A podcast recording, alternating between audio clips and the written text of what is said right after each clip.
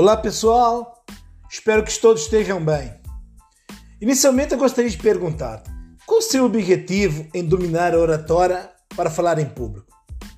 Isso é muito relevante, principalmente ser sincero consigo mesmo sobre qual que é o seu objetivo, para que eu possa traçar de forma eficaz e contundente sua caminhada de encontro à alta performance.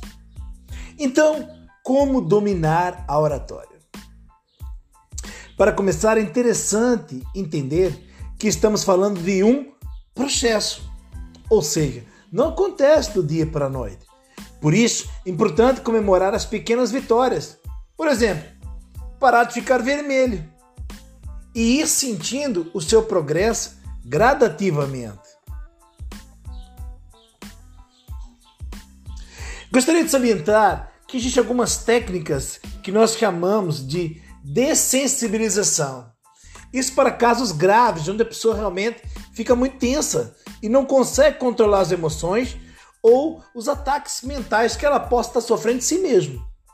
De acordo com Canap, a dessensibilização sistêmica é crucial e ela foi desenvolvida originalmente por Volpe em 1958 e diz respeito a um conjunto de técnicas de exposição e aproximação a experiências traumáticas envolvendo três simples etapas.